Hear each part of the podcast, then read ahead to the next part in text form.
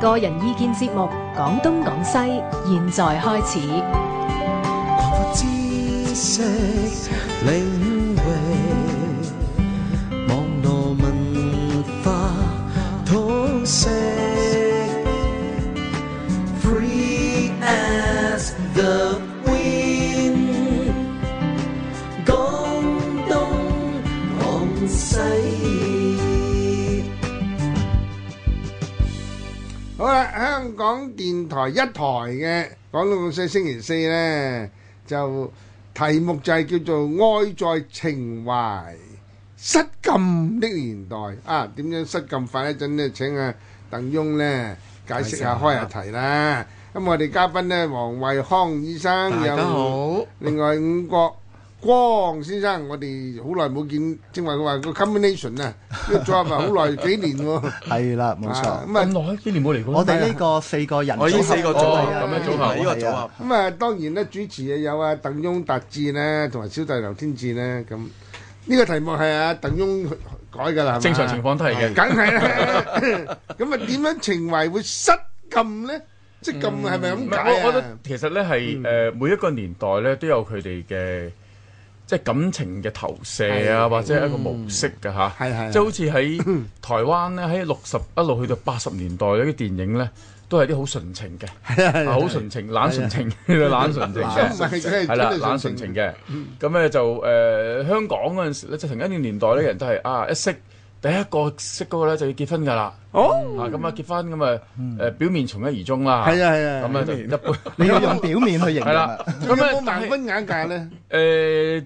喺五十年代我仲五十年代見到有，喎五十年代梗係有啦，五十年代。你鄉嗱，你哋鄉下咧，可能仲有盲婚眼嫁。有有盲婚眼嫁，五十年代有嘅。咁咧，但係咧就誒七十年代咧，係六十六七十年代啦，喺西方咧 hippies 啊咁係咧，啊，咁咧佢哋就要係一個係要誒博愛，係啊係係啦博愛，誒要誒 make love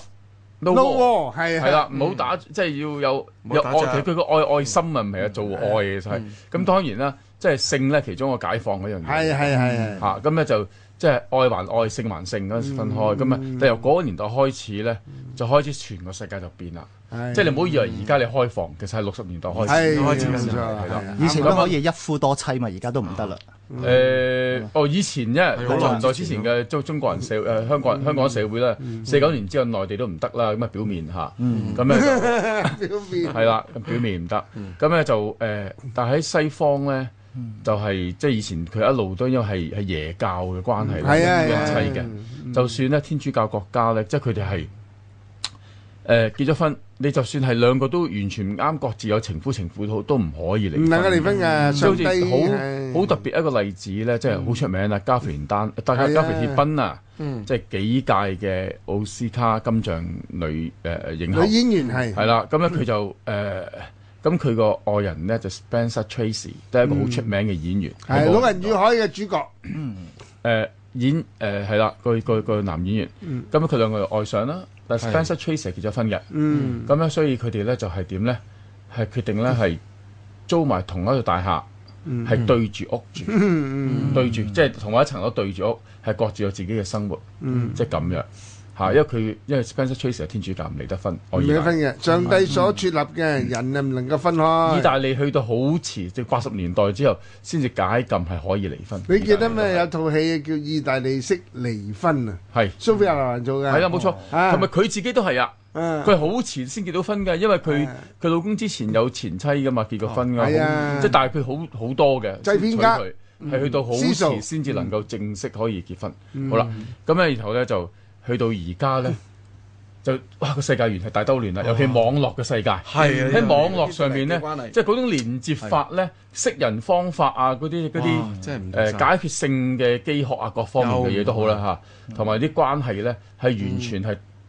唔係打唔係打龍都係打龍通啦， 係啲線落咧係完全係亂晒龍嘅，係咁啊，所以咧即係我話呢個情懷失禁咧就係話。哦因為大家個即係嗰啲情懷嗯咧，可能放射晒出去咧，唔好講性先，淨係講情懷咧，嗯可以一對十幾，一對幾十哦，即係咁咧 Vâng, 係完全咧係呢唔使負責冇任規嘅。範。嗯尤其喺網上唔一定見面嘅 喎，係係啱咁啊將自己啲情緒一路咁發泄出去咧，啊係啊有咁啊失禁就係亂咁發泄咯，係嗯即亂係你控制唔到，我賴屎賴尿係嗯真係，即係呢個情感啊，呢個情感好似賴屎賴嗯尿咁控制唔到。唔好頭先我裝過咧，我哋呢個嘅即係面書上高有好多聽眾咧喺度拗緊咧，其實應該用呢個失控定失感咧。咁咧、我覺得咧，即係今次咧，我就偏向係支持阿阿特達子嘅，因為咧其實我哋有好多嘢咧，一直咧都係受禁止去做嘅，嗯係啊隔住嘅。咁、但係因為咧誒、呃例如話我哋嘅網絡嘅關係啦，手機嘅。革命啦，咁令到呢啲更加容易，啲人咧唔需要再依啊好多人眼中，佢哋認為咧失禁咧，淨係喺大小二便嘅啫。係啊係嗯啊，其實唔係嘅，唔情止緒都可以失禁嘅，所以佢認為咧呢個係控制嘅情緒，其實情緒唔係嘅，可以係呢個係一個一個一個禁忌嚟嘅，嗯係而家係失禁，即係呢個個禁忌失咗嗰樣嘢咯，係即係你個情緒可以突然間爆發得好緊要，可能係咪？即係突然間可以哇波動得好緊要，都係一種失禁係。係啊都係其中一樣嘢啦，同埋係嗯泛濫咁用咯，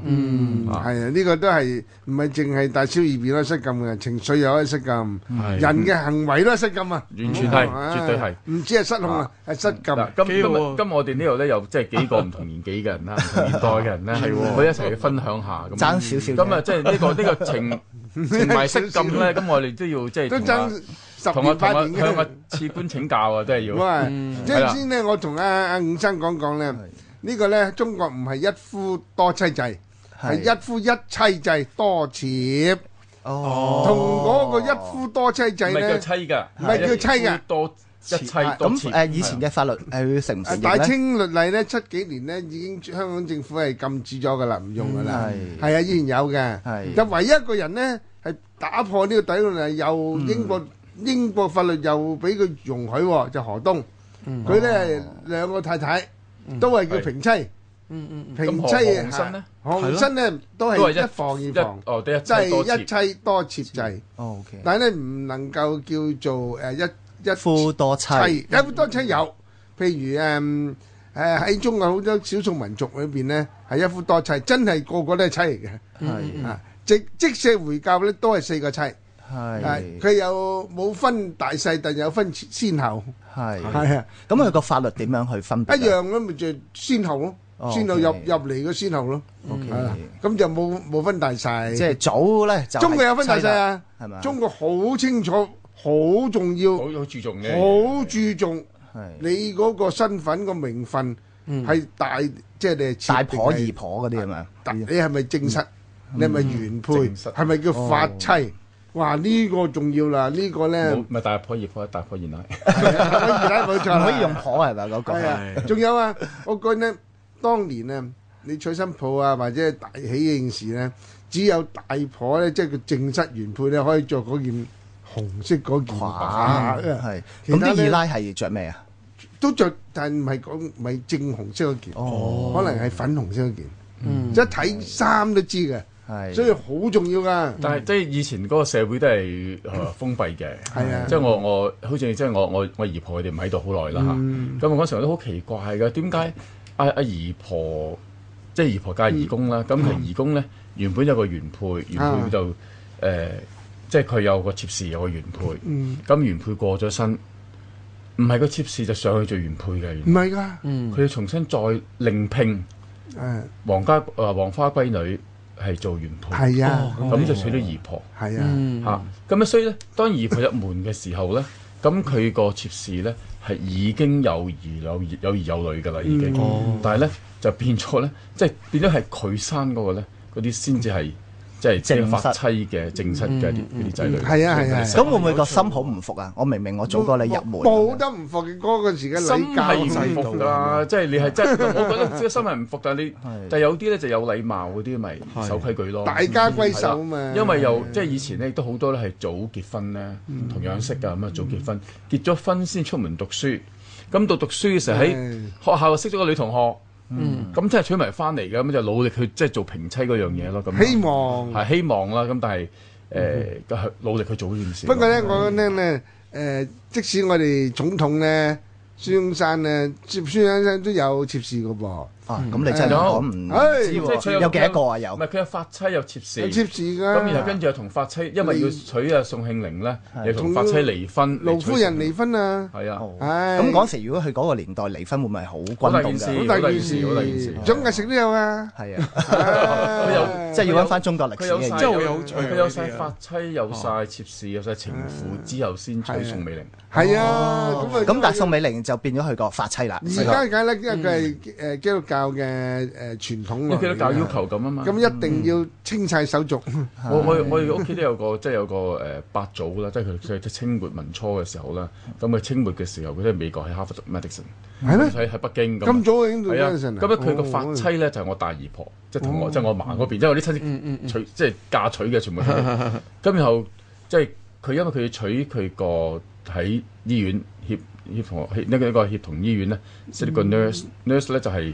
呃教徒菲律賓華僑，然後跟住英國長大，美國讀 nursing，咁咪又去北京喺協喺喺呢個呢個協協同協和醫院做做護士啦。咁佢為咗娶佢咧，佢要同我大姨婆離婚，正式離婚。嗰個係我哋村第一次，第一次有人離婚。你嗰你佢條哋正傳到咧，唔知係咪真啊？當佢喺祠堂簽呢個離婚之後咧，祠堂隻燈膽就啪爆咗。係祖先都爆，咁呃但係當然啦，即眼波係爆啲村人係尊重佢個發妻，都嗯係嗯發妻嚟嘅。咁所以咧，即係佢哋會叫佢，譬如誒、呃叫佢丈夫個名就即係安喺即係大姨婆嗰、個即係呢個八婆個個名嘅前面。咁咧，佢後來雖然話係即係再娶呢、個誒呢個呢個第二個妻子咧。咁佢哋只係用佢個姓氏，佢自己嘅姓氏叫佢個姓氏個名，叫佢做咩乜係事？諗下乜事嚟啦，係就唔係叫佢做係乜乜嫂。係啊，或者咩係啊太有喺村入邊一定唔會，佢唔理你嘅呢啲，啊係啊佢冇離婚呢樣嘢嘅以前係。係啊俾係人啊，離咗嗰個人咪好慘咯，即係唔可以再結婚。即係如果女人女唔會再結婚㗎啦，係咯慘喎以前慘過洗手寡，係啊，慘過手花㗎係啊係，即係你其實喺嗰個年代係唔公平嘅，真係好係啊慘，係喺嗰個年代唔公平，因為你你同西方唔同嘛，西方真係離咗婚即係各自嫁娶係呢咯個仲可以係可以係啊，可以嘅，隨物便色下咧個對象啊嘛。你但係你知唔知我喺真實嘅嘅處理個案裏面試過咧？我都問過嗰啲即係你社夫妻。會工作者嘅嘅個係啦，咁有啲夫妻即係明明都個關係好差咧，都即係我都好奇怪講咗好耐，咁你哋咁辛苦，不如離婚啦咁樣咧。但係個男人咧，佢就會講：我梗係唔離婚啦咁樣。點解咧咁我好奇怪啦，嗱，嗰陣時應該嗰個男人四啊歲到啦，個女人就三啊歲鬆啲啦，咁有咗仔女㗎啦。咁跟住我就好奇怪，你日日翻去又話好唔開心，又鬧交又剩，咁啊不如分開好過啦。咁但係我跟住我聽翻佢講咧，我終於明點解唔離婚啦。點解？咁咧就係話咧，我梗係唔離婚啦。咁如果我而家離婚，我啲仔女咪做晒又平又平仔女哦咯。驚住跟住係啦第二個同埋咧，嗯我拖遲啲先，我話拖到佢四十歲先同佢離婚咧。嗱，咁佢之後就嫁唔出啦。喂好哦我啲係啦。好獨立啊！哇！我真係真係呢啲係 我係即係聽到我都估都估唔到啊！裏邊嘅聽到翻嚟嘅哦嘢，係啦，你真係估都估我唔都到我都啊！誒聽有個個案咧，就係誒，OK，丈夫係其實個性取向係另外一樣嘢，嗯哦結咗婚之後先至發覺至發現，嗯咁咧就誒，唔係之後先發，即係佢自己知道啦。咁但係佢好努力結婚啦，咁咁反正無兒無女啦。咁最終即係個咁啊又分居啦，因為咁樣分居啦，係咪？咁然後個太太就想再結婚，但係佢死都拉住佢，唔俾佢離婚嗯唔俾佢又俾一分財產。嗯哦，因為呢個就係你嗰個啦。係咁啦，呢個真係好錢問題自私即係我講嗰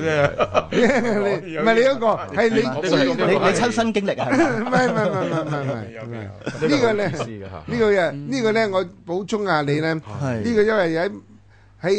誒周圍嘅人咧，唔係好多人識。點解叫油艇咧？油啊佢有一個艇嘢，咪嘅遊艇定遊遊艇艇？平啊有平啊平啊，平啊！哦，平咧就係一個水平嘅平，水平錯嘅平。係咁講話啲油艇仔就油瓶仔，點解叫油瓶仔咧？冇人識嘅喎，問親都唔識，我識。點解咧？係啦我一聽呢啲我去查噶啦。係原來咧，當年咧，誒、鄉下咧就要趁墟，去趁墟咧，有啲屋企咧就誒唔得閒啊，未必定有時間去趁墟。咁咧就順便就揾佢隔個離同村隔離，係啦，你識啊？係俾我知個你俾個俾個油樽，係啦，你識啊，你識啊，打油翻嚟唉喺你面前沙塵到。喺你哋面前得，喺係咪佢面前得。係啦 佢已經咁研咧究晒㗎啦係啊，就唔該你幫我手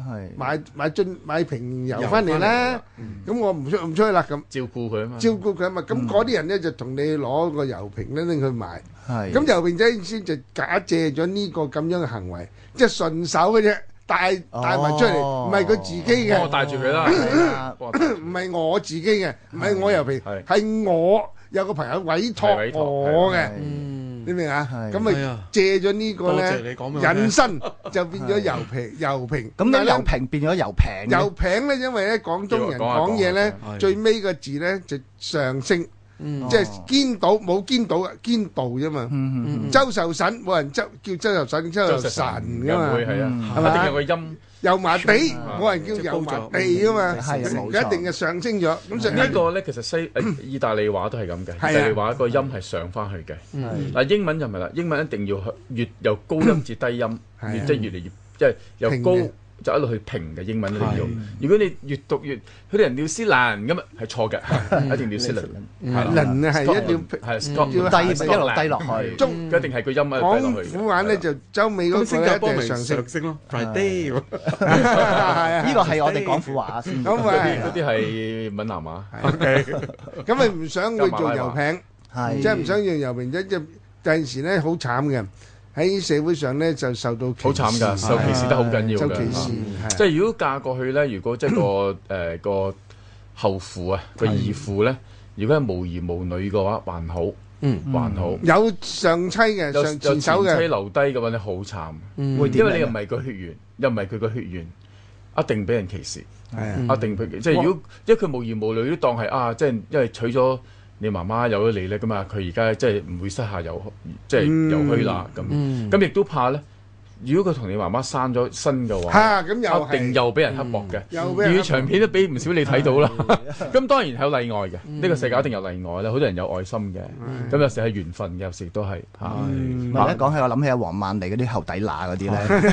係啊，我媽未，我媽唔做後女好底乸嘅，我哋你一定係做大婆惡家哦婆啊 家婆嘅，邊度會係做後嘛底乸㗎跟住娶啲新抱嗰啲佢人。嘅氣場太 勁啦，佢唔做嗰啲嘅。即係你講後後父呢樣嘢咧，就好似誒，就呢個誒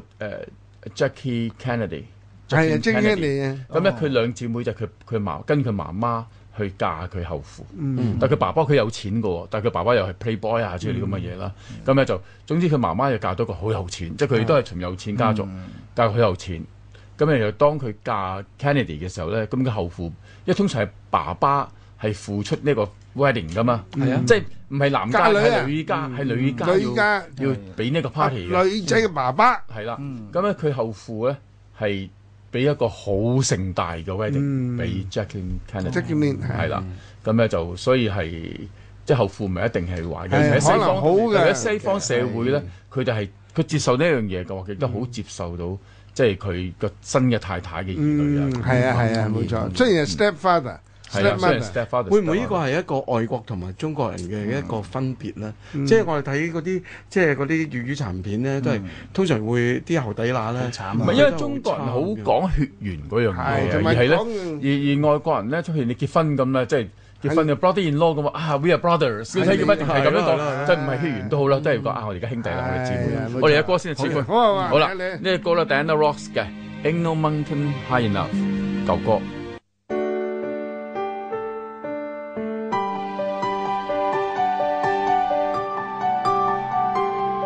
星期一至五晚上十一點至凌晨一點，香港電台第一台。知識領域，網絡文化通識，free as the wind。廣東廣西。好，我哋翻嚟咧，香港電台第一台嘅誒廣東廣西，今晚咧嘅題目就係愛在情懷，失禁嘅年代喎，有黃惠康、吳國光兩位嘉賓。嗯咁誒主持咧就鄧達智咧，同埋小弟劉天志。咁啊，正話講咗開頭咧，解釋咗即係何謂失 禁啊嚇。咁啊，最緊要咧情懷咧係可以失禁嘅。咁啊，剛才咧有一個關鍵詞咧，就大家咧誒、呃都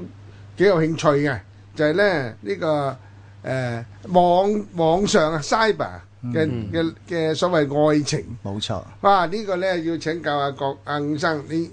喺呢個社會工作個誒、呃、範圍裏邊啊，嗯，有冇遇到呢咁樣樣嘅情況呢？啊，嘅其情實懷呢？其實而家係多到不得了。多不了啊！係啊，我就係講一個就誒、呃即係啱啱都係處理咗冇幾耐嘅嘅嘅嘅個案啦，咁、樣。咁咧初頭都即係佢係好唔開心嘅，即係嚟揾我傾啦，即係覺得係誒俾個女朋友拋棄咗。即係原本就誒、呃、頭嗰幾個月咧就好親密嘅，好多偈傾，咁突然間咧就對我好冷淡，一個男仔同埋定咧女仔嚟嘅呢個誒誒揾我嗰個男仔嚟嘅嚇，佢、就俾佢女朋友即係頭先講拋棄啦。咁咧、即係咁佢梗係好傷心啦。明明佢對我咁好，而家就開始對我唔瞅唔睬啦。仲、有一樣最衰咧，就係咧佢係追埋我個 best friend，即係佢個佢個男性嘅朋友咧追埋佢，做咗佢女朋友。咁、所以佢覺得好受傷害啦咁樣。咁啊、開頭聽佢講啦，咁你啊幾多即係歲啊？呢位可唔可以講誒得㗎應該十六誒十六歲到係啦哦，。咁後生嘅係啦，嗯咁誒係啦，個女仔係十八歲嘅。哦嚇、啊即係大過佢。咁跟住咧，再一路傾下傾下，誒發覺咧，佢真係好 hurt，好唔開心喎、但係再問多啲咧，咁原來咧，佢雖然認咗呢個女仔係女朋友，啊但係未見過面嘅喎。啊，你見過面啊？未見 過嚇我好驚啦！哦咁我嚇，我話你未見過面就係你女朋友㗎啦。咁佢哋話係㗎，我哋咁樣係可以當係點樣拍拖啊點點㗎樣。見咗面點咪全部喺網上即係可能係即係網上嗰睇啲到誒，即係網上嗰啲誒電交友話，啊？係啊，係網上即係而家可以視像電話㗎嘛。咁啊都見過樣嘅，應該有見過樣嘅。真哦人未見過。係啦，即係未，總之親人未出過面哦對嚟。面哦未試過。但係咧，你就已經我認定你係我個女朋友男朋友哎呀，同我哋以前個 concept 好唔同啊！我諗低真點係失禁真係好嘥係啦，吧點點低嘅程度，我諗都會出嚟見過面、食過包、飲過茶咁樣噶嘛。但係而家係連面都未見過哦，你已經係我女朋咁有友。冇有冇誒 dating 有冇相約㗎？誒佢佢哋喺網上啊誒冇嘅誒係佢嗱，因為一個住澳門，一個香港，咁同埋學生咧，即係應該唔容易咁樣出嚟嘅。嗯嗯咁但係嗱，所以我哋好多嘢要問啊。我哋初頭誒唔問清楚咧，咪以為佢哋梗係誒當中大家好多糾纏啊，好多接觸，跟住係誒咯跟住由係咯愛變恨啊咁樣係咯。咁原來咧係可以咧係未見過面咧，都可以令到我好受傷親害。眼見面係啦係咯，未未我接仲以觸為過。係啲隔離鄰舍啊，或者啲師兄師弟啊、師妹係啊啊嗰啲，。所以而家啲關係愛係可以分好多種哇真係嘅，多到我哋都唔知啊。翻咗啊嘅，嗯，咁啊，佢點解會愛上呢個喺網上見面一個虛擬嘅係誒影像嘅誒女戀愛人對咧？象，嘅對象咧嗱，？我諗而家係即係可能都係關乎好多人咧。我諗嗱，首先如果你信心理學咧，係呢個世界上咧，每一個人都中意係被愛嘅。be loved 咁係啦，嗱咁我諗係即係無論你年紀大年紀細都好咧，你一生咧都好想追求被人愛嘅感覺嚇。咁我諗青年人最簡單啦，即係如果佢本身誒興趣嗜好唔多嘅，咁咪喺網上係不斷去追求呢種愛咯嚇。咁而家佢 cyber sex 啊、cyber cyber love 啊嗰啲咧係比較容易啲嘛。即係以前我哋咧真係要識個人咧，真係要約出嚟見面，又又要飲茶，又要溝通，又要誒傾偈、社交嗰啲。哇！而家好簡單啫嘛，我打幾粒字。係嘛？即係我呃反應都唔使俾你啊，係咪啊？純粹寫幾粒以前要字，山盟海誓喎，係啊要真係去嗰個海邊睇你睇有啦，唉，同埋呢呢個形式都亦都即係 幾幾經濟啊， 因為唔使出去睇戲啦，係嘛？係又或者一齊係開住個視像咧去傾偈，一齊喺網上打機咁樣，好似傾偈喎，又唔需要約佢出嚟，又唔使嘥嘥錢我而家喎。全部都係咁嘅。係啊，全全咪全我哋部會唔啊會我哋大人都係咁樣啊？我就唔會。唔係 cyber 好多真係 friend- 唔，佢哋唔使出去嘅，完全係。唔係 cyber friendship 咧，我仲覺得會有，即係有好多咧就係喺網上透過咧有某啲社交嘅誒網係絡，係就變成咧朋友。咁喺裏邊咧透過文字或者誒聲音咧誒大家傾偈，誒甚至乎討論。咁我我覺得呢個唔無可厚非。但係如果講到談情説愛，又真係奇少少喎。你冇你冇見到個真人，但係有啲人真係咁嘅喎點，可能咧？係越嚟越多越嚟添越多啦，啊！似真乎係啊點解係真即係係啊！我哋已經甚至有 out 㗎啦，我哋甚至有啲咧，真係係即係談完説愛一輪之後咧，係借埋錢俾人㗎。係係未俾人見面都借錢啦未見面已經俾人錢人㗎啦，已經。借埋錢即係透過銀行轉帳啊，俾人啊係啊，哇幾十萬添啊！嚇！唔好哇諗，唔好諗住係幾千啊，係幾十萬都得啊！嗯就算係三十歲嘅女性呢，我識咗個男仔呢，如果你而家同我講好慘，我又好中意你呢，我可能我過幾廿萬俾你嘅。唔係嘛？真㗎過啲俾我咯，不 如你係咪即刻上學啊？太有名啦，個個都知。咁你有冇見過面喎？誒淨喺網網上見過面嘅啫喎。嗯嗱，我諗嗯呢樣嘢就係愛嗰個奧妙之處啦即。係我嗯明白。總之，我令到你愛我呢，嗯即係你乜都肯做，嗯，嗯，係啊。所以愛嘅嘢係，即係我我其實今日我會諗嘅，究竟有愛情係喜啊定係悲？嗯係係啊，即係所以愛情呢樣嘢係嗱，令到你好開心，嗯但係亦都會令到你係可以好唔開心、好困擾嗯嚇。係喎咁、所以你話頭先嗰啲嘢，我哋而家咁理智，梗係唔會咁樣做啦。咁、嗯但係當你好深愛一個人呢，係。你係願意為咗佢呢乜都肯做嘅。嗯，不過姻緣嘅嘢又好難講。啊我有啲朋友咧，佢都係 through 呢個網咧認識咗就話一個日本人啊咁樣。係咁佢哋有見面嘅，咁佢哋都會嗯真係互相真實見面嗯係啦。咁但係啊，你有你喺你嘅地方工作，我有我喺誒香港嘅生活。咁佢哋可能會每一晚都係網上見咁樣個。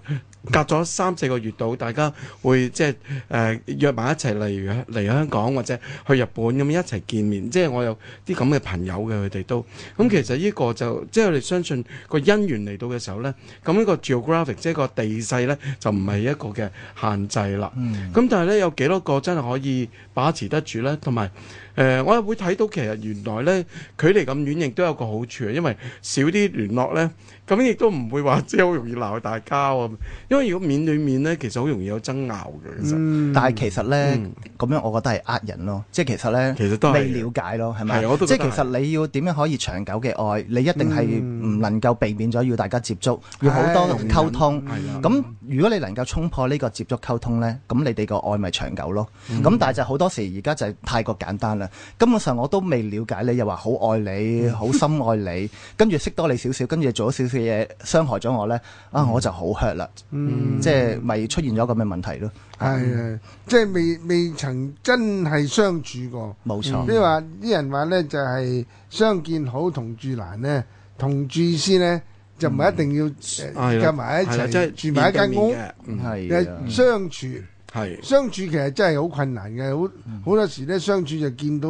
每個人嘅微小嘅短處、嗯微小嘅長冇處，習好多慣啊，係啊生活習慣啊、價值觀念啊。對時間啊、對錢嘅觀念啊、嚇、對人其他人嘅觀念嗯啊，同埋咁大家嘅 EQ 啊夠唔夠啊啊 EQ 夠唔夠啊？啊？咁係樣啊真係咧爭好遠呢啲嘢誒，而家自由戀愛就好咧，就因為佢未結婚只係有個相處啊嘛。係嗯個相處大家咧都互相有一段時候知道對方嘅長短，嗯個嗯長短即係長處短處啊，嗯係係係優點缺點。咁咧有啲地方係可以容忍，有啲地方係可以仿效添。嗯，係可以勉勵自己添。咁你問題咧就係誒唔去深入去了解彼此間個優優劣咧，你一再做落去咧就辛苦噶啦。其實我哋嘅講法呢，你即係呢個炸彈係未爆啫，係咪先？即係其實你你唔去了解。即係其實你一路未去解個炸彈咯，啊咁、所以呢，即係其實了解咗之後，你哋再喺埋一齊呢，其實通常係比較長久啲、安全啲嘅。嗯係但係好多嘢你都唔去了解呢，其實你擺緊個計時炸彈喺裏邊，即係等下幾時爆發啫嘛係。真係啱啊冇錯。咁近時就話咧。誒父母咧，等於咧佢哋嘅感情係慢慢煲熱啲水咁樣，咁誒初初咧都係盲婚假嫁，但係咧咁樣樣，後來咧就經過好長年嘅煲水制度。但係以前全部係咁噶嘛，因為係啊但係你冇咁第二個，你冇第二個模式噶嘛。冇以但係仲前係係啊仲有一樣嗯嘢，你要大家明白，當年咧有一個禮教啊嘅關係，嗰、個男尊女卑同埋喺家庭個地位，邊嗯個話事，邊個聽話，邊個做乜嘢，分工得好清楚嘅。嗯嗯個男人永遠唔入廚房做嘢噶嘛，係係啊，個個女人永遠聽男人話噶喎，永遠嗯行步路咧，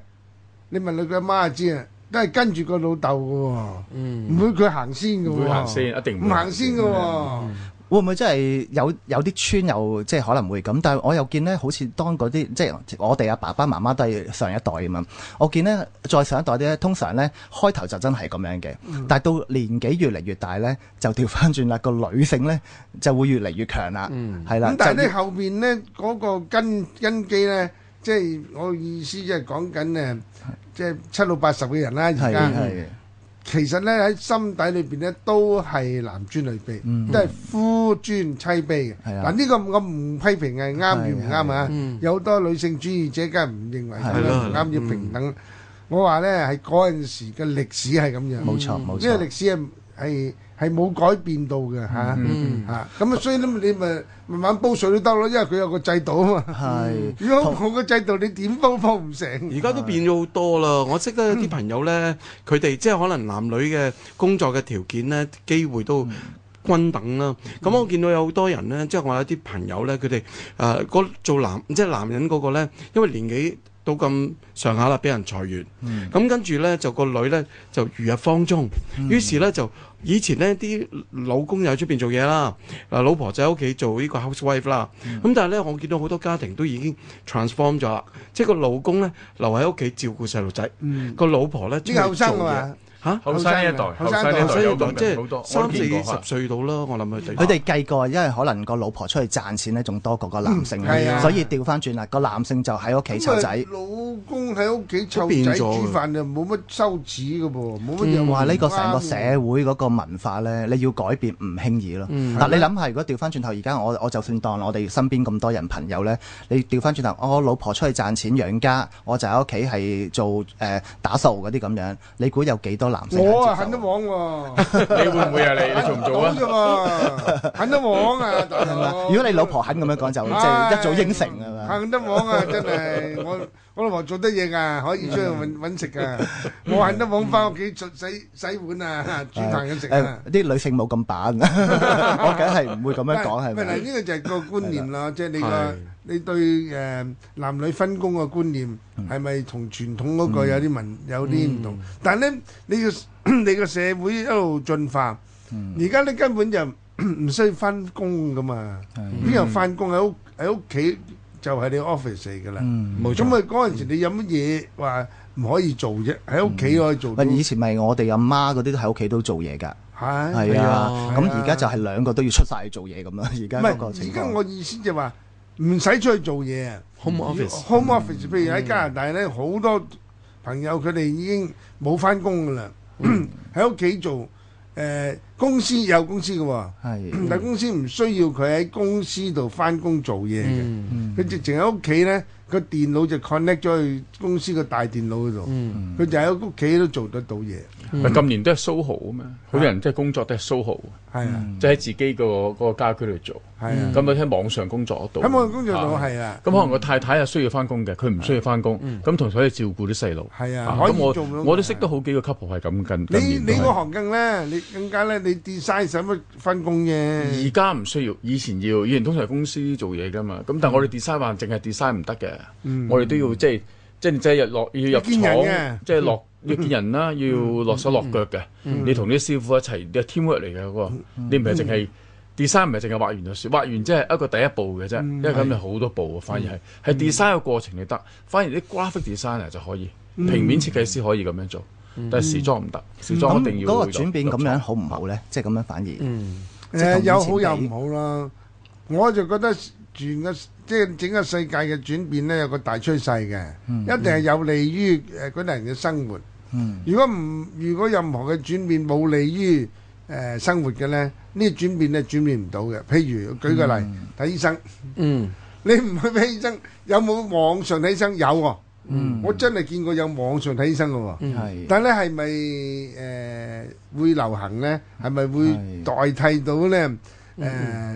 親自去見醫生咧？我覺得永永遠都做唔到，嗯冇錯嗯係一定要個醫生要親眼見住你個真人，嗯，就算你個 cyber cyber 幾清楚，你都要見個真人。係，係嘛再加上我哋即係做醫生嚟講咧，即係如果去做診斷咧，除咗問症之外咧，係啊，有時咧我哋要面對面啦，同埋睇啊嘛摸啦、聽啦，有嗰啲嘢咧，我哋叫即係病徵咧，要嗯要 elicit 嘅，你要聽清楚，摸到先至可以嗯憑實到嘅。咪所以你話而家個轉變咧，頭先我聽你講有好大感觸，即係嗱，即係當然我哋阿爸阿媽年代咧就係盲婚啞嫁啦咁樣咧，咁但係個即係有好有唔好啦，但係誒個好咧。你會睇到佢哋以前維係到個婚姻啊，嗰、個誒嗰、個係結婚，即係保持到嗰個比率係比較高啲嘅。但係而家自由戀愛底下呢，哇！大家都明啦，即係係單親家庭好多，啊係啦，普遍單親家庭好多啦。咁、究竟呢個轉變係好定唔好呢？即係咁樣。嗯，係咁啊嗱，如果你講咧，以前咧有好多咧地方咧係好慘嘅，譬如咧真係好唔夾，雙方男女都好唔夾嘅時候咧，你俾一個誒、呃建制或者俾一個禮教去框住你咧，你真係咧哦一世就一係世叫生不得，咁啊，要頭要死不得曾啊啊！係俾個枷鎖鎖住你一世。嗯，咁呢個咧唔係淨係鎖住你個個體你個你個肉體，鎖埋你個靈魂，全部鎖哦晒。咁亦都因為你唔你嘅唔快 樂咧，亦都影響到下一代都唔快樂。係啊，所以有好有唔好。嗱，但係我點解咁問呢？就因為我發覺咧，好多女性咧，其實如果俾佢選擇咧，佢唔想離婚嗯，嚇、即係佢覺得即係你離個咗。 case 嘅時候做到好我多。聽都多嘅，即係明明咁唔開心、咁慘都好，你點解唔選擇離開呢？佢哋係好難接受到離婚呢樣嘢。嗯係啊，嗯啊咁但係即係而家咪正正好多啲男，即係正如大家自由戀愛呢，咁咪開始唔理咁多啦，總之唔夾咪離婚，嗯咁咪、所以咪好多人當佢一離婚之後呢，佢就好受傷害，好唔開心咯。你講男女雙方都係。誒、呃通常女性會多過男性，哦係啊，男性誒、即係當然都有啦，但係你會睇翻個比例呢，係會女即係就算結咗婚都好呢，係女性好唔捨得誒、呃離開家離庭嗯婚嘅，係啊。咪男人都係男人嘅傷害嘅。我哋嘅歌 先吓，嗯陳星嘅《把悲傷留給自己》。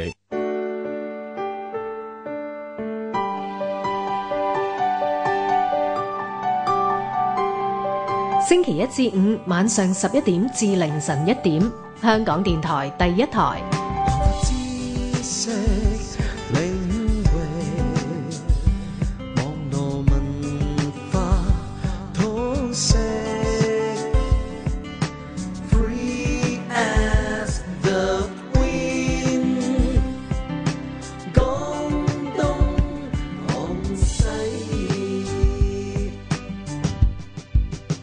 好啦，聽完呢首破曉之後呢，我哋又翻返嚟呢香港電台第一台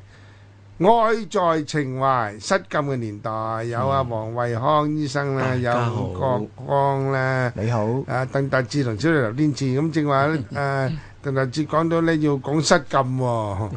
失禁即係話咧已真係冇法子控制到啦，嗯已，經咧亂飆 啊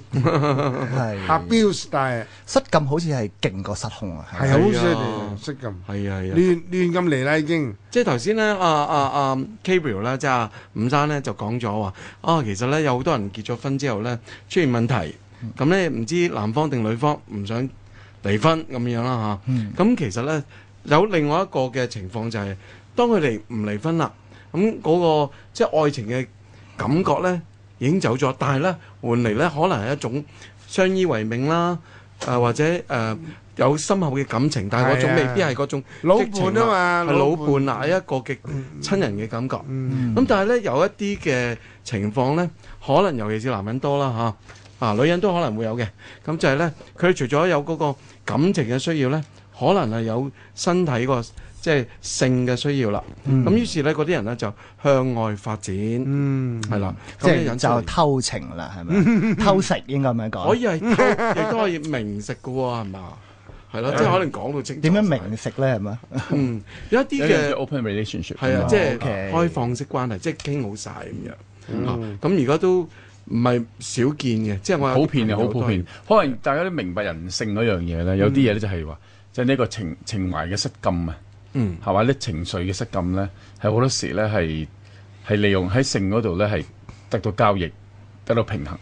咁啊咧即係佢哋即係會個時代越嚟越咁變咧，係呢個情況係越嚟越犀利嘅。嗯尤其喺網絡嘅世界，認識人咧係太容易啦。嗯，係啦，真係即係好容易你唔你唔係啊，特登喺啊個同事啊定點啊定朋友，唔係嗰樣嘢啦。以後即嗯係啊你老公或者老婆咧識人，佢哋係唔需要靠係即係喺即係接觸識人嘅，嗯係即係直接即係喺個喺一個實景嘅情況識到嗯人，係好多情況佢哋識到人。咁所以喺網絡入邊咧，即係我哋而家嚟到網絡嗰度咧係。好多時就係即係佢哋談情説愛又好，甚至演變到咧係性嘅關係有，亦都好咧。其實係誒、呃、絕對非常非常嗯普通嘅一件事。呢個呢，以前呢，有記得呢，我哋個年代呢，誒、你嘅朋友呢，即係交友啊，不外乎呢同學，嗯，即係你翻學就識同學啫嘛，嗯或者呢，有啲團體，譬如話你做童軍，或者做誒、呃、參加救傷紅十字會，嗯嗰啲團體呢，你可能識到人。嗯 otherwise 呢就係你嘅親戚或者同居，即係鄰鄰居。嗯咁你喺外邊係識唔到人嘅，尤其如果遠隔外洋呢，係真係嗯識得好少好少。就可能透過某啲雜誌呢，有啲交友專欄呢，至有嗰啲叫係 pen pal。嗯哦，嗰、個係好長好耐嘅哇即係嗰啲好耐 magazine 裏嘅事面，我登我自己係啲誒係啊你啲資料啊，跟住係啊邊個有興趣以前就聯絡我係啊啊嗰最啲多咁係樣。邊啲咧？以前咧係誒喺呢一個誒啲、所有電影雜誌，係啊，電影雜誌後邊咧都係有一即係兩個 pages 咧係精友嘅。係啊，精友咧係吸引最多係邊啲咧？係東南亞。係東南亞啲華僑啊啲咧，即係我細個讀地理咁咯。哇！呢個係邊個地方咁啊？我最記得山打根呢個地方。新亞根你嗰時你知唔知喺邊度啊？我後來我去咗添，因為我細個，因為我細個係睇到即係山打根呢個地方，覺得好特別個名。咁另外一個地方叫絲毛，斯慕即係熟絲慕，毛，嗯誒唔係宿毛啊，菲律賓菲律賓㗎絲嘛嗯毛，宿毛就菲律賓，絲毛係人絲毛，絲毛係東馬來西亞。多啊真喺係即係喺婆羅喺婆羅洲嗯嚇。咁咧就呢個呢個絲毛，即係我記得哇個毛字，因為細嗰陣時巫婆個哎毛啊係嘛好，得咁人你驚細佬哥咁即係你即係二三年好驚班啊，你識得呢個毛字，嗯但係點解呢個地方咁奇怪嘅毛咧絲毛咧咁啊？當我真係有日咧，我係去咗大個絲啦毛，去咗呢個 Kuching，去到古晉啊。古晉。去到古晉，去到古晉由古晉呢就搭船咧，係四個鐘頭先去到絲毛。嗯咁啊就哇早去搭船去，何州嚟嘅？係啦，咁啊又兜過即係佢佢東馬啦，而家叫東馬嗯啦，即係佢 Kota Kinabalu 誒誒絲毛咧，應該唔係 Kota Kinabalu 啦，佢應該係誒沙拉哇嗯沙勞越沙撈越，沙係沙撈撈越，嗯啊沙勞越啦，屬於咁咧就搭船去咧，係好特別嘅地方，一路一路咁去你咧就因為俾嗰個廣告吸引，就去嗰個地方啦，係咪？啊喂，我好細個睇聖嘅，因為佢好多華人喺嗰度華僑喺嗰 度係㗎，有啲華僑咧精嗯登埋油幅啊，相㗎登幅相。有相嘅咩？係係啊，我咁冇乜印象啊佢喎。登啲相咧好奇怪係啊嘅，因為啲相咧可能每一個地方審美眼光唔同啊啊。咁佢哋影啲相啲角度、啲燈光啊啲嘢啦、作狀嘅模式咧，嗯係啊係同我哋完全唔同嘅。係啊咁拎住哇小餐死咯，係啊但係，即係。即係嗰啲精油嗰陣時，又又仲係即係越戰之前啊嗰啲嗯咧咁樣，即係我哋好細個嘅時候咧，咁你見到即係話河內又有啊西係啊貢，西貢好多嘅，西貢最多，嗯西貢好多，咁咧就當然係柬埔寨金邊，金邊又多嚇、啊即係有陽光啊呢啲，哇！令你淨係對我嚟講咧，可能對大人咧係精又難，對我咧呢個係地理課嚟嘅，因為可能讀晒好多啲名嘅地名嗰啲嘢嚇係。到去到我嗰個年代咧，就好少見到相嘅，淨係即係知道啲資料啫。嗯我上初中咧就有一個國際嘅網絡係精友嘅網絡嚟啊嘅，係國際性嘅。嗯咁喺你邊識得啊好，喺網即係有一上有一本嘢喺流傳嘅。咁我哋就喺度即係誒喺度買一本嘢定係人哋派一本嘢咧？咁咧就即係即係佢佢嗰個年代係好一件好事嚟嘅，就係嗯促促進大家咧同你國際間啲同你同年歲嘅人係交往。仲嗯要華僑喎，大家華人嚟唔嘅係，華僑啊係華僑嗯啦，嗰啲咧我係後來上初中嘅時，即係我細個睇到呢啲啦，但我真係精幼嘅時候咧，係上咗初中係靠透國過際一性嘅本咁嘅國際性嘅網絡咧，啊我當時有誒、呃一個喺馬賽馬四法國，嗯一個咧喺誒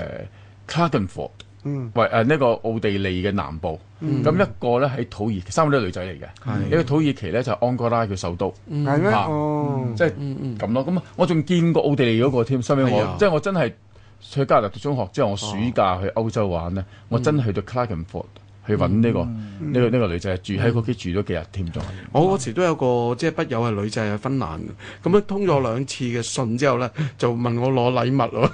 你係咪寄咗張相俾人我跟哋住唔睬佢啊？你寄咗張相俾人哋啊咁互相都會寄相 嘅，咁我跟住就冇啦。嗯不過咧，我記得我大大下嘅時候咧，有香港有一個 magazine 叫香港 magazine 就唔使錢嘅，嗯咁亦都有一啲嘅徵友嘅方法嘅，我記得嗰時係咯。咁我啊所以個咧嗯年代一樣啦，我我個年代咧就係即係 pen friend 嘅，即係要即係要識人係要嗯真係寫封信去等佢回信嚇。咁但係我我好 enjoy 嗰陣時個 moment，即係覺得嗰個等人哋誒回信咧嗰個感覺係嗯好即係好刻骨銘心嘅，我覺得。咩有個細個，因為好誒有個 urge 咧去認識即係係咯係海咯外啊、外國嘅事物啊、人啊咁樣咧。咁經過呢樣嘢咧，咁我哋先至係誒認識到人。咁但係呢個唔係失禁嘅，嗰個完全係嗰時即係未未到 under 咁 control，咩都係好有禮貌、係好咯好 gentle 嘅處理嘅，即係一種朋友交往嚟嘅。嗯嗰時我記亦得開始有電腦嘅時候咧，用一個嗯叫 ICQ。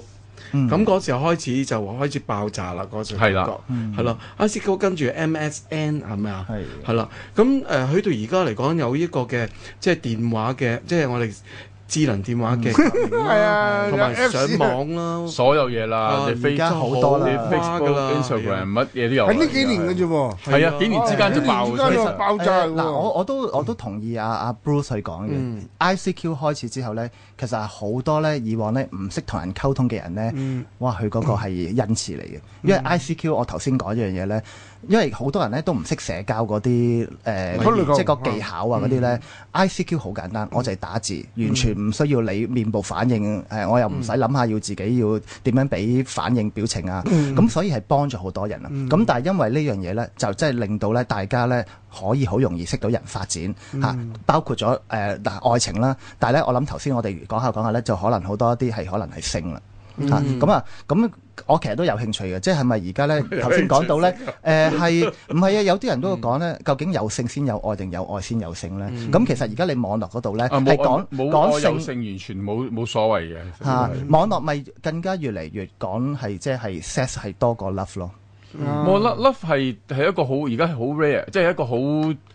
我崇我高唔嘅嘢係啊真嚟唔㗎係即係。珍貴定崇崇高定點啦，啊但係呢個係好少有嘅事嚟㗎嗯啦，越嚟越少有㗎啦。即係因為你喺你喺網絡上面識人啊，或者係你三九唔識七你 check 到啲好深入，即係好好內心世界或者係一啲好 upstream 嘅嘢咧，係好普通嘅嗯啫喎。因為好多人會話俾你聽，喂，今時今日 modern 即係現代世社會個個都係咁㗎啦，有咩咁出奇啊咁？嗯即係呢個係。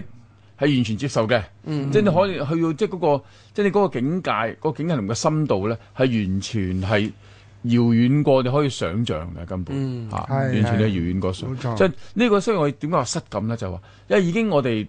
即係我哋個腦諗得到嘅嘢咧，就可以去得到啦，啊嗯已經嗯係諗唔到都去到。啊都去到。諗人唔到啊去哋 人哋會 lead 你去啊嘛，人哋人哋會帶住你去咧，嗯亦都可以去到啲好遙遠你完全諗唔到嘅一啲一啲誒感情啊，誒或者即係感性啊、感情嗯啊，或者係性欲嘅嘢咧，係完全可以去到一個無邊即係無邊無際嘅一個境界嘅，已經嗯去到嚇。你哋又點睇咧？即係如果而家越嚟越，我哋講淨係好難要性好冇難愛，翻翻去一個所謂即係我哋即係心目中曾經擁有嘅愛情嗰種好 intimate 嘅愛情咧，嗯係、會唔係話而家係會冇咗，係會越嚟越即係難得到、即係嗰種咁。嗯我哋所講嘅咁 pure 親嘅昵愛。嗯嘅咁親昵嘅，即係個純情嘅愛情咯，係好難。我就覺得咧，以前嗰種形式咧，即係佢識人啊、談戀愛咧，就好似去士多咁樣咯。即係士多唔係好多嘢揀啊，所以你好珍惜，哦啊即係得一兩件可以啱你嘅啫係係嗯啦，就話我要飲汽水得兩一兩件或者甚至三種。而家唔係嘅，成個咧係一個好大嘅 department store 或者一個好大嘅 supermarket。咁你求其都可以食到你好飽少少錢喎，即係正如你用少少錢咧，你揾 sex 又得，即係性又得，或者揾識朋友又得，即係誒、呃一啲興趣嘅。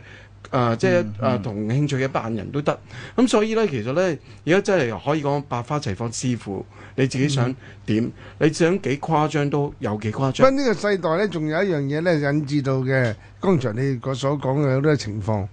個呢、個呢、個情況咧叫做咧個人主義嘅抬頭啊，係自由主義嘅抬頭。嗯，咁啊，以往咧誒、一個人咧，其實諗清楚咧，佢個自由唔係好大嘅，嗯點解呢？佢好細個有好多社會規範嗯規住佢嘅，好多社會嘅責任呢呃住佢嘅，嗯好多宗教或者禮儀係呢，誒，我嗯綁死哋咗嗯唔能夠叫枷鎖啦嚇，我哋就係誒限制住佢某啲思想同埋動作嘅。冇錯。但係咧，呢、個世界咧，自從咧二次世界大戰之後咧，人咧開始對誒、呃、個體嘅自由咧誒好注重，嗯釋放咗出嚟。但係呢釋放出嚟咧，人咧有個衰，呢、個呢、個即係人嘅人，佢釋放唔識收啊，嗯。佢收貨嗱，其實咧，我哋想講六十年代嗯咧，就 hippies 啊，啲性啊，性開放嘅嘢，其實咧，嗰個係呢個係已經去到一個好升華嘅一個係啊嗯一個時代。其實五十年代咧，飛仔啊係啊，James Dean 啊，飛仔啊嗰樣嘢嗯咧，其實已經即係佢鼓勵啲人反叛啊。係啊，即係反叛係應該係自由主義嗯年輕人自由主義啊！由嗰陣好多詩詞啊，好多外國嘅詩啊、小説啊呢啲係自由主義嗰樣嘢咧，嗯一路係哇帶到好開嘅，將你一路引領到去另外一個境界。咁去到六十年代咧，咁跟住係 Beatles 啊啲咁嘅嘢，跟住咧就越戰啦，一個越戰爆出嚟之後咧，啲人係哇就變咗 hippies 啊、嗯性解放啊呢樣嘢咧，就即係即係人類過去，即係我哋好多時候宗教啊。嗯倫理啊，中國人有傳統啊，即係道德啊啲 Ideology 啊嘢嗰啲咧，好嘢係規意住識係規範住你嘅，即係係可以話禁止住你又好，嗯或者係將你係一個喺個保護網入邊亦都好。但係咧過咗呢個年代咧，就慢慢都瓦解啦，一嗯樣一樣瓦解，就變咗好似而家我即係今日今晚我想講嘅嘢，就變咗係失禁。失禁失禁咧唔係淨係情懷嘅，其實係各方面嘅嘢，全部我啊哋嘅關係啊，所有關係啊啲嘢咧，完全係失禁晒。嗯啊但但係我話點解咁樣提呢樣嘢咧？就係咧嗱，反而以前咧就可以誒、呃一妻多妾啊啲咁樣啦，咁、反而而家就更加唔得啦，一夫一妻啦，咁咧。所以咪會嗱，即係以前可能我仲我真係有呢個需要嘅，我娶多幾個妾侍嗰啲咁樣，咁但係而家你就唔得啦，你係一夫一妻啦。嗯咁但係男性咧，我我諗係男性應該個需要係強過女嗯性嘅，即係如果我哋節目裡面當中係啦，咁男性佢對性嗰個追求又好似比較強烈，咁、嗯所以就係可能就係出現咗而家講嘅係，即係佢哋要不斷去揾啊啦，不斷揾誒、啦，呃其其實實女人其都好實咧緊要嘅係而 家咧呢個世代咧係女人係開放自己咧，然嗯後佢以前你以為佢需要係係冇男人咁多，嗯其實唔係，佢一樣有咁嘅需要。同樣嘅而係家啊嚟到今嘅世代咧，而係女性咧已經唔再有嗰個顧忌啦。對係，即係我哋即係講緊誒好簡單，即係佢有有有一個叫做東京愛情故事。係啊，又陳會問嘅，咁哦咧就由呢、個由由漫畫嗯去到去到電視劇一來咧，咁突然之間你發覺哦，原來人嗰個關係咧，即係嗰種即係相互之間嗯 X 卡、即係 X 嗰啲網絡嗰啲嗰啲感情咧，係好、神奇啦！即係已經唔係再係即係唔再係我哋以前認為嗰套啊，嗯咁咪、六個人咁可能呢即係佢係六個人輪流，大家有個關係嘅。係啊，嚇係啊，嗯咁呢個唔係淨係男性嘅需要嘅，其實女性都要，即係女性話俾你聽，其實我都有需要嘅，唔需要你支配我嗯嘅。係啊，即係已經個世代係變咗㗎啦。尤其喺啊都市上咧，大都市啊，我哋而家講緊 cosmopolitan，啲大都市嘅工商業嘅大都市咧，佢已經慢慢將咧近時農業社會啊嘅一種咧誒特別嘅男女嘅嘅嘅角女色啊嗯性女性依靠男性嘅角色係啦規範咧，完全咧好多時打破晒嘅，佢已經唔係近時嗰個咁樣嘅誒制度底下生存㗎啦。係不過呢一陣翻嚟新聞之後咧，再傾啊。好咁啊，聽完新聞之後咧，我哋再講東講晒。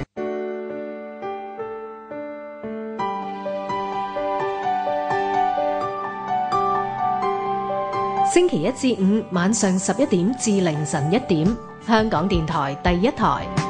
知識領域，網絡文化通識，free as the wind。講東講西。咁啊，仲有最後一節呢，香港電台第一台嘅《愛在誒呃呢、個情懷失禁嘅年代》，黃惠康、伍國光兩位嘉賓，就鄧達志、劉天賜主持。咁啊，剛才講咗呢，誒、呃失禁呢裏邊，因為呢個後邊好大嘅原因呢，就係、誒、社會嘅轉變。冇錯，呃咁誒，就算咧誒、幾保守嘅社會咧，都開始咧轉變一個誒、呃自由主義嘅誒、ideology 嘅意識形態啦。嗯嗯嗯嗯，咁啊，呢啲呢啲咧就會引致到咧幾好多方面嘅一種誒、呃改革啊，譬如性開放啊。係嗯誒、對婚姻嘅制度嘅誒衝擊睇法啊、衝擊啊，嗯呢啲咧喺上個世紀一路到今日咧，都係依然咧係誒嗯進行中，係係，進行中嘅。嗯咁誒、香港咧比較咧，我認為保守咗噶啦，已經。誒、但係真係喎，即係我哋環顧世界各地，你聽好多唔同即係國家嗰啲法例啊啲嘢咧，香港咧就得個嗯講， 得講係啦，嚇講就好犀利，但係一真係話又要誒誒誒容許人哋咁做啊，或者係法例上嘅誒、呃放寬咧，香港係比其他國家咧係落後好多。係誒好多時咧係，我覺得咧係虛偽嘅。實際上咧好多誒、呃、實際嘅環境咧，誒、呃、實際嘅情況咧，可能誒、呃同現實嘅誒嗰啲禁忌啊嗰啲係呃有啲有啲出入嘅，係嘛、係。咁啊，好但緊係香港係好似好強嗱，即係我我我哋都接觸過台灣社會啦，即係我都係即係中國華人啦，即係大家都係咧啊！你會睇到佢哋會肯去接受一啲新事物比較多啲係嚇。我諗特別係講到係誒愛啊同性方面，但係香港呢，你一講到呢個話題呢，哇！完全係一個好大嘅禁忌禁嚟忌嘅，嘅係 taboo 嚟㗎，香港因為香港同台灣咧係一個好唔同嘅社會。香嗯港因為曾經經歷過英國人嗰個殖民咧，誒、因為英國嘅公教嗰樣嘢咧其實好保守嗯嘅。係係啊，係啦，咁咧就嗱，咁有人話新加坡又唔係咧咁啊，但新加新加坡始終咧，即係佢個衝擊係多，即係即係新加坡已經離開中國土地，香港就算你話哦，佢當時殖民地都好啦，但嗯係你就一路都係中國嘅土地上連面制㗎嘛，你連住嗰個㗎嘛即係傳統啲，雖然係割咗係殖民地啫，但係你就算市市區都有㗎，其實都有村有城㗎，即係我哋即係新界咁，即係一路都有千年古村㗎嘛。你個傳統一路喺度，但係你當你移咗，佢當時嗰啲人移咗民啊，去咗去去咗啊誒馬來西亞、新加坡一帶嘅地方咧，咁喺某個程度上面，佢係中國人，佢係中國人嘅傳統，但係有啲嘢咧，佢個即係嗰啲顧忌咧係薄弱咗嘅。嗯嚇薄弱咗。咁誒台灣咧，同埋同埋大陸咧係另外一樣嘢，即係佢哋嗰種，即係佢哋嘅意識形態咧，同香港好唔同，因為即係我哋嗰種、呃、公教啊。誒、或者係嗰種教育嘅模式嘅教你嗰樣嘢咧，係好唔同嘅，所以香港人相對好多華人社會嚟講，香港係保守最保守添，嘅，係啊，嚇我覺得係最保守。我我我都認同啊呢樣嗯嘢。同埋台灣都可能俾呢個日本管治嗰一輪咧，嗯咁、都可能影響佢哋咧比較容易接受一啲新嘅誒、呃思想、新嘅制度。咁、香港嚟我講嗯諗，你日日本又唔見得特別係有新嘅制度、新嘅思想俾嗯佢哋，我唔覺得。日本某個程度上邊，佢哋都誒、呃即係其實呢個唔係日本係新與舊嘅問題。如果係性啊同埋愛嗰樣嗯嘢咧，誒、呃日本人都嘅獸性強嘅，其實係係啊係呢個唔係新與舊嘅問題，係獸性嘅問題咯，嗯係。所以呢、個誒、呃亦都即係當你俾佢統治過啊、管治過嗰樣嘢嘅時候咧，咁我亦都相信咧，即係佢哋。曾經都講過咧，即係有啲有啲佢有啲位啊，嗯有啲位咧，即係個上司個上級咧，係對你老婆有興趣嘅話，你哎呀，都牽出慘啊！去你嘅就要嗰啲，牽嗯啊！係聽好多嘅呢啲健身啊啊嗯嗯，有咁嘅事嘅，有我聽過，嗯，係啊嗯，嗯我啱啱咧，其實咧，我都好贊成啊啊啊次官講咧，即係其實覺得香港人係虛偽啲嗯嘅，點解啊咧？因為我哋就啊但英國係虛偽㗎嘛，英國咁人係英國人虛偽啊嘛，我哋冇講一錯，講咧就大陸咁啦，即係好多時咧好啲誒性嗰方面嘅接受程度咧，我有時覺得比香港人更加闊嘅，更加多嘅。但係香港咧就擺喺個嘴路，講到好似誒冠冕堂皇咁嘅，但係樣樣嘢咧都佢個心接受咧都會係低過。唔係中國啊講咗啦，甚至大阿陸都係伍生講話喺佢啲 case 裏邊好多咧係女性咧佔晒優勢噶嘛，係啊，係嘛？你話誒與十六歲哦。誒即係16個字啊青年㗎係啦，唔係香港咪一樣咯，即係嗱，我當喺啲學生嘅嘅事件當中啦，即係誒、呃我哋叫衰十一咧，即係與未成衰年第十一啦係啦，與未成年少女發生性行為咁樣咧，第十咁一你條啊，呢個係係啊，即係十一個字啊，所以叫衰十一，哦，OK 呃係啦，咁咧咁你會睇翻嘅，就算係個誒女仔好主動。嚇，我係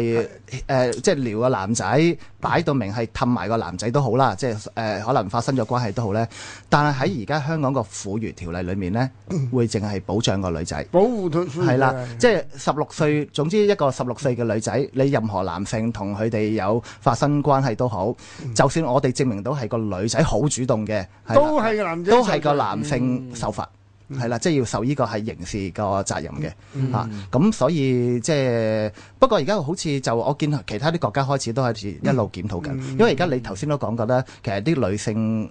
嗰、個誒、嗱女人都態鹹度啊濕噶嘛，都係有。啊係一樣有嘅。係啦，即喺係外國好多啦，哦，煲我好湯。多由女性啊誒強姦個男仔啊、僆仔啊。係有個女教師誒同嗰個被強姦嘅男性結翻婚添啦，嗯係啦，嗯咁所以就即係我諗暫時，即係其實我會睇翻有時，咁係咪誒即係我哋嘅法例係咪已經係咪完全可以保護晒所有人呢？定係我哋都仲係好過時，仲係以前嗰一套呢？咁可能我覺得係有斟酌嘅地方。係啊有係㗎。嗯同意嘅。咁誒當然咧，仲有譬如講愛咧，愛個觀念又係好保守嘅。 點解咧？其實咧，仍然咧係好十八世紀嘅 嘅愛，香港人嘅愛咧，譬如話佢誒山盟海誓啊，從一而終啊，係誒佢。呢個觀念啊，係啊，一一生一世就只能夠有一個愛啊，多個都唔準啊。但係我哋真係喺嗰 嗱，即係每一個人唔同啦。嗯但係好似譬如我自己，我真係喺嗰種環境長大，嗯即係我喺嗰種教化教嗰度化長裏大邊真係咁亦都可能係誒、呃因為父母即係嗰、個誒嗰、個感唔係婚姻，婚姻就一路都冇變到啦。但係感情關係啊各方面咧，誒、因為係即係都係有慢慢改變。誒唔係啊，即係都即係有誒、呃失落過嘅。嗯因為呢個失落咧，引致到咧我哋可能會更加因為更加珍惜呢樣嗯嘢，因為係係從中係得到好多誒、呃都有係即係有好多傷痕啊。咁希望喺自己咧，喺自己嗰、嗯都冇個咁嗯嗰、個嗰、個愛愛情生活上面，愛情嗰、個嗰、個關係上面咧，係唔希望係再重即係從曾經重蹈再覆轍嗯轍再經過呢、個呢呢、個苦痛啊咁咯。所以係有啲人即係我唔講我自己啦，有啲人可能係會，我寧願我單身，嗯我寧願我唔要愛情，即係我都寧願係單身，我唔想被傷害。嗯係有啲咁嘅人咁哎，樣。我都係喎，嚇嗱，即係我父母咧都係冇離異 啦，亦都冇話有有細姐嗰啲噶啦。咁嗯誒、呃其實都影響我哋喎。即係我諗，我係我班朋友嚟講係算係怪嘅，嗯因為我都係即係比較相信都係一個對一個嘅。咁、啊嗯我自己都係，我寧願就唔要知。但係因為其實可能我自己小氣啊，咁有時我中意咗一個人嘅時候咧，我 OK 個我 OK 型嘅，誒、啊就算 我知道佢以前同邊個拍過拖，我都會妒忌嗰啲人嘅啊會㗎所以呢個會我比㗎較佔有但欲呢個好強嘅正，呢個係好正常嘅。係咩？呢個好人正好似常我咁嘅喎，好似係咯誒呃嗯嗱，喺動物世界入邊咧，獅子嘅嚇，一個新嘅獅王，獅王就即係強嗰只咧，就打咗哦舊舊嘅獅王，打走咗趕走咗佢咧，嗯然後啲啲獅乸咧係獅子仔想得到呢個獅王嘅保護，嗯佢就咧係連佢之前嘅獅王生落嗰啲嗰啲細嘅獅子仔咧，嗯佢自己咬死佢先嘅，如果佢唔咬死佢，得唔到重嘅嗯佢啊嚇。我我我聽完你咁樣講咧，我自己我自己又會諗嘅。誒、即係可能我哋都係由細即係嗰個環境長大，都係覺得係從一而終啊，即係一對一嘅愛情啦。咁、我我我都會我自己會咁睇愛情咧，就係、呢：咧，我我揾得同你拍拖。我都係希望同你單對單嘅，係係啦。咁如果我假設我係好中意博愛嘅，即係好多人愛嘅，咁我做乜要拍拖啫？做乜要結婚啫？我咪繼續博嗯愛咪得咯嗯我覺？哦得呢個咧就同阿段正純嘅講法啱啱相反喎。啊，係點樣？係呢個咧就要睇呢《天龍八部》啊， 係你寫嘅係咪？唉金融寫嘅呢個段正純咧就話佢好多女朋友、好多老嗯婆、好多個誒愛人。佢話咧，佢每對一個嘅時候咧，都係好專一。但係一離開咗佢咧，到第二個專一咯。哦，哦，咁呢個係其實呢、 個呢個唔係係特別係呢個段正淳先有呢個情況，係啊其實好多人都係嘅。係啊，喺一專一喺愛情入邊嘅時候咧，佢完全係專一嘅，係啊獨一無二嘅。佢見但係到咧，嗰個嗰陣當時嗯呢個愛情咧，當我飛兜，即係當佢係已經淡淡咗啦，或者係斷咗嘅話咧，係、第二個咧，佢亦都係對第二個一樣係咁嗯專一一。樣嘅冇係啦嘅喎。我聽阿次官講過咧，佢其實咧係可以同一時間咧對好多人專一都得。嚇我今 日對你好專一，聽日係啦係你辭講辭官官係啊啦自係己，佢啦辭，辭官自己。我我唔清楚 啊，咁就我答唔到係啊。我我好危嘅。今日就對你好專一，聽日就對另一個好專嗯一，後日就再第三個好專啊一。我又我又唔得嘅，我完全係即係我覺得誒，就個即係唔唔可能嘅，嗯即係呃嗯，冇你一揀咗佢就一定係認冇冇定咗呢佢個，。即係冇呢個能力，冇呢個專長。即係個個人都唔同。咪有啲人咧嗯即冇法子咧誒，即係嗰個內咁咁有耐性嘅。係，係啊，係啊好多人咧係誒 out of sight out of mind。嗯呢個咧呢個英文嘅木誒一個諺語咧，其實咧好啱嘅喎。嗯嗯，其係，實一冇 一冇接觸咧，冇誒見面咧就冇噶啦。但係我有另一個誒，呃即係接觸聽得多比較多嗯呢，係真係男性係想追求嗰個係新鮮同埋刺激嘅，嗯即係佢哋唔甘於淨係我，淨係一個。好坦白呢呢講，個咧有個名嘅喎，呢個叫愛立之現象。啊咁愛要立解之現釋下象咩咧？愛立之現象咧就做做咗一個 test，用一個猴子啊嗯嗯嚟做一個馬，用馬騮嚟做一個 test。咁所以咧，佢唔能夠將佢比喻到人咧咁樣，因嗯為人有教化噶嘛。係，個馬騮咧，如果佢有個誒、呃伴侶男馬騮啊，咁呢、嗯個伴侶佢好中意好錫佢嘅，同佢捉實攬乜都做。嗯但係咧係當佢大家混埋個籠嘅時候啊，同埋兩隻嘅時候咧，呢只呢只馬騮公咧會咁樣對嗰個馬騮乸。但係呢馬騮乸咧，咁啲誒實驗人咧人員咧將佢搬走咗，搬走咗放第二隻入去。呢只馬騮最初嗰時咧就係、呃有啲怕羞啊，或者係唔中意個男嘅咧都對佢有敵意嘅喎，因為佢係新新嚟嘅嘛。佢係啊係啊，但慢慢咧。誒、因為佢異性啊，慢慢會相、相吸，嗯慢慢咧佢會和諧咗，和諧咗佢又對呢個新鮮嘅，即係先我講新爭鮮取啊冇對錯新鮮嘅嗯嘅女伴咧，佢又產生興趣。嗯咁所以咧，佢哋就叫做呢個叫愛立之現象，可能係用呢個人名，係呢個最細哦唔嘅。係因為我諗喺呢個嗱，呢個係。動物嚇嗯㗎，聲明咗先，呢個係動物啊嗯唔係。你你生物上啊啦即係 biological 咧，亦都係嗯男性係真係喺呢方面咧追求嗰個新鮮刺激咧，嗯係好似比女性強啲嘅，即係咁，所以咪即係出現你頭先講嗰個現象咯。嗯係啊，係啊可能有㗎。因為我做咗呢個實驗咧，呢實驗之後咧，證明咗咧，誒動物係有呢個天性，係啊米奇啊有呢個天性。咁誒，但係呢個動呢個呢個實驗咧，佢係最主要咧都係男性為主，係，就唔係揾個女性換個男性。 但係有啲有啲雀仔就唔係嘅，啊，最緊唔係㗎，一定係㗎， 一對就一對㗎啦，嗯係一隻死咗，另外一隻就自殺㗎啦。係啊，係啊，啊，佢佢哋唔得好嘅，似呢企個鵝係咁樣，就唔同唔止眼